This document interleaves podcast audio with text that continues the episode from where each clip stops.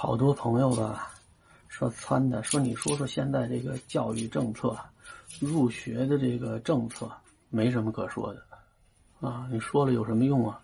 我说完之后，您砸在手里那学区房就脱手了，啊，您家孩子就能如愿以偿的上重点学校了，没那作用，我说也没意思，啊，有些人也不爱听，对您没有任何作用，对我呢还有可能给我招来麻烦，所以这个就不说。教育政策呢，教育法规每年都推陈出新，啊，甭说这个，连教材还三天两头的换。像我们这科学课以前用的是什么北师大版的啊教材，现在用什么鄂教版的。湖北那边，我们也不知道湖北的教材怎么就比北京的教材好了。我觉得以前的教材挺不错的，反正你必须得有点变动吧。啊，你要不变动的话，有一些关键位置上的人，你怎么能看出来他有贡献呢？你怎么能看出来他在工作中做了成绩呢？他那一变，啊，整个都就都跟着变。我以前有不少同学毕业之后呢，就当班主任。开始我妈就惦记让我当班主任教主课呢，是因为班主任比普通的科任课老师多挣俩钱儿啊，有班主任费。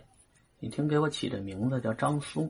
啊，就说明我这人不会主动上进的啊。可能当初起这名字的时候没往这儿想，我现在觉得是啊，我是跟着这名字走的。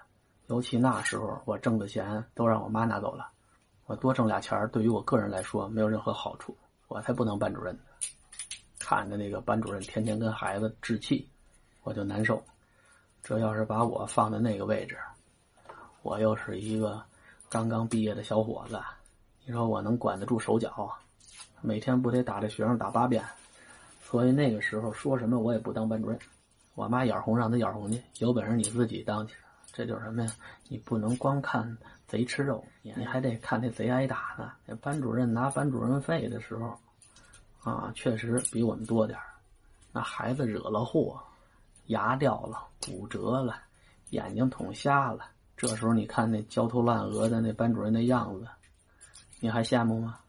这就是你挣多少钱，干多少钱的活所以有的时候给老师们涨钱啊，啊，说要要向班主任、一线教师这边倾斜，所以把这个班主任和科任课老师的这个工资档给拉开，拉大距离，有的拉大距离能有三两千块钱吧，啊，就是比我们多挣三两千块钱。我觉得人家应该吃苦受罪了嘛。有的老师心里不平衡，你虽然每天都趴在班里，但是你的课时不如我们科任课老师多呀。我们科任课老师一周十八节，你要说你班主任操心受累，我们科任课老师操心受累也不少啊。而且，班主任老师他是有一定特权的，他可以直接对话学生家长，啊，学生不听话的时候直接打电话找家长，嗯，开家长会的时候。找家长单谈，啊，孩子对班主任有那种天生的恐惧感。当然说了，你得看什么样的学校，有那校风不好的，你甭管你是班主任还是德育主任，我都不怕啊。家长也混不吝，那你这样的就无所谓了。有的老师就认为我们的工作总量啊不比班主任的少，啊，操心受累的方式可能不不一样。即便说我没有班主任那么累心，那也没必要说收入上有那么大差距啊。这个呢，学校和学校不一样，有的学校呢差距没那么大，啊，因为本身班主任和科任课老师以前是没有太多的利益冲突的，没有利益冲突就意味着什么呀？就意味着团结。哎，按理说一个单位员工团结那是好事儿，但是对于一些欠缺领导艺术的人来说。下面越团结，这头越不好干。哈，你们都团结起来了，那谁还团结在我周围啊？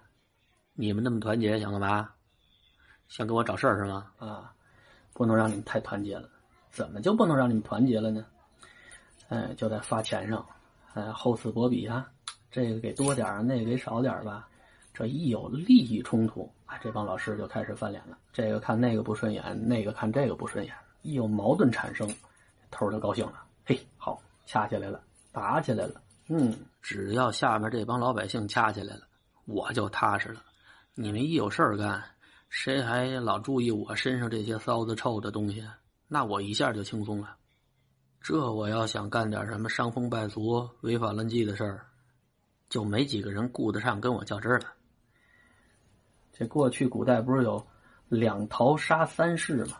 现在老师档次都高，你给个头，掐不起来三两千块钱，啊，这就好说了。反正这钱我不发到你手里头，我也没办法名正言顺的搂到我们家去。把钱发到老师手里的这个过程中，尽量的让钱产生更大的作用。这个作用对下面的老百姓来说未必是好的。但对于管理者来说，那绝对是令他心情舒畅的。有两类老师愿意当班主任，其中一类呢，就是干过很多年班主任了，这业务很熟了，对于孩子的心理发展、性格养成、学习习惯的养成，以及相关的知识结构，甚至和家长的沟通的方式方法，都已经很熟悉了。我既然有这方面的特长。那我就愿意当班主任。这类班主任呢，一般都可以把班主任工作给做得非常好，属于那种对工作认真负责、对学生也非常关爱的好的班主任。还有一类老师，也是愿意当班主任。虽然这类老师当班主任的工作能力呢不一定那么强，但是呢，这种老师他当班主任的意愿是非常强的。人家当班主任的不是为了多挣俩钱儿，人家是在教学上有追求，啊，人家在政治上有追求，然后你就有机会一步一步的往上走。先当个主任，啊，你甭管是教学主任、德育主任、总务主任，先当个主任，然后把关系搞好了，保不齐以后当个校长也不是说不可能的。因为理论上来讲啊，教育系统里头能当一把手的。都应该有在一线工作的经历，当过班主任的居多。班主任当的年头多了吧，他会历练出一个老师的能力，你甭管是组织能力，还是与老师之间的协调能力，有的班主任确实是这方面能力挺强的人。就是这类好的班主任，一般都不适合，或者是没有愿意当一把手、二把手的意愿，或者说本身就视之如粪土。啊，你最多让我带个徒弟当个年级组组长，到头了，我也不惦记再往高了爬，啊，爬的太高了就没工夫干正事儿。你这个在下面一线，你每天工作呢都是实实在在的工作，一旦爬到高处之后，那个工工作里面虚的成分就更多了。现在好多抖音上发的一些视频也都能看出来，一些学校的领导啊、老师啊、主任反映。说每年上级给交代的这些任务，市里的、区里的、地方上的，啊，排着队来。那老师的工作是什么？是教学，是教书育人。你们这帮头每天的活呢，就是粉饰太平，啊，歌功颂德，那哪还有闲心搞教学？啊，我有一妹妹，也是西城的老师，当了班主任得有十几年了。教学经验很丰富，而且每次毕业考试，他们班的平均分都比区平均分要高，所以呢，校长啊每年都是让他接毕业班，到最后和校长翻脸了。你不能逮着一个往死了用啊！啊，那么多年轻教师呢，你培养培养啊，你别紧着我一个人用，你让我歇歇。啊，你别让我当班主任了，我不当班主任了，啊，我也不想接毕业班，啊，你哪怕给我两个年级跨头的数学呢？一般有这样的反应的老师呢，对待工作都是认真负责的。你要吊儿郎当、稀里马虎的那个，你给我这活我就接着，干不好我还干不坏。这老师的生活吧，就是痛并快乐着。痛是什么时候痛呢？就是督促孩子完成作业。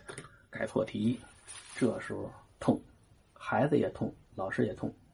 孩子呢是不愿意让老师管啊，不愿意写作业；老师呢是看不了孩子不听话，不愿写作业。啊，这就是矛盾的根源。什么时候快乐呢？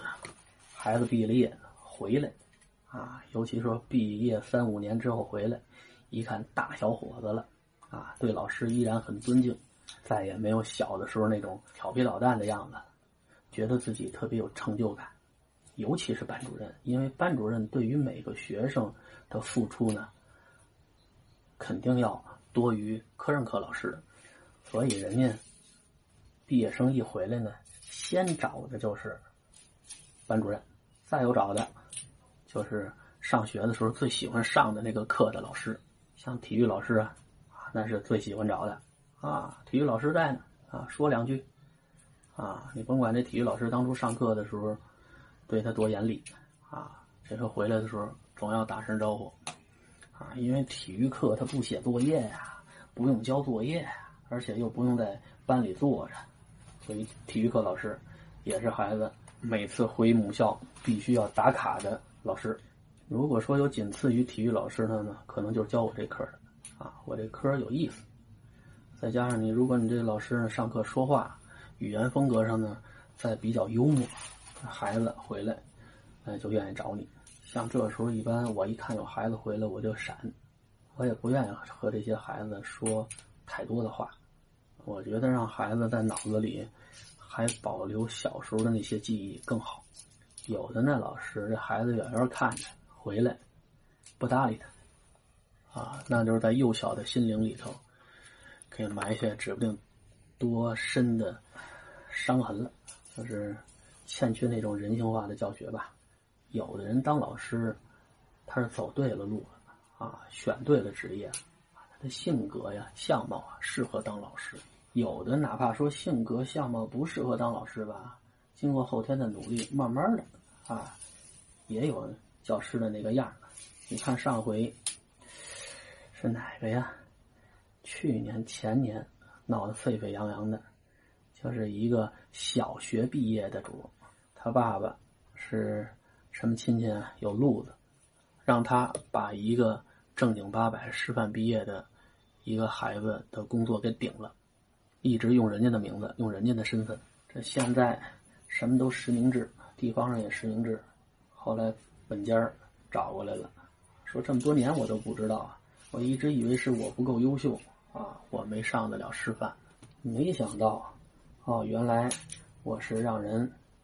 给顶下去了，这种顶替吧，其实就是拼爹的一种现象。之所以人家能给你顶下去，就是因为人家爸爸有路子；你之所以被顶下去，就是因为你的家长太软弱啊。人家一看你的家长啊务农的，行了，就欺负他了。像这种人，哪怕他知道了啊，那时候也是求告无门。你看当时记者。啊，带着摄像器材去采访那个顶替人家当老师的那主啊，在办公室那是判卷子呢，是判作业呢。一去那儿，你叫什么名儿？啊，问他，估计呢，这当地的政府已经摁不住了，啊，人家采访就这么很直白的问，啊，那主呢一看采访的去，也知道怎么回事了，也没必要藏了，啊，你什么毕业？嗯，我小学毕业。叫小学毕业的，人在那儿当老师也当了十几年了。你说十几年间，他教育出的学生看了那个视频之后会有什么样的感想啊？对于努力学习的人，无非是一个打击。哦，你看，不好好学习，小学毕业的通过路子，人家也能有一个好工作。那我们还那么努力学什么呀？啊，我逼着我父母努力去呗。只要他们足够努力，我就不用努力了。对于那些不好好学习的，等于也给了一个明灯。哦，我妈我爸怎么没想到呢？啊，天天逼着我学习，本来我就不喜欢学习。啊，以后我小学毕业之后，我也当老师去。所以说都是老师，啊，排一排站着，你从外表看不出来哪个老师的道德素养有多高，啊，所以。教师只是一个职业的名字，它和道德在客观上没有直接的关系。虽然咱们大家都愿意，呃，教师是应该拥有高尚品德、高尚情操的这一个族群，但是实际上并不一定。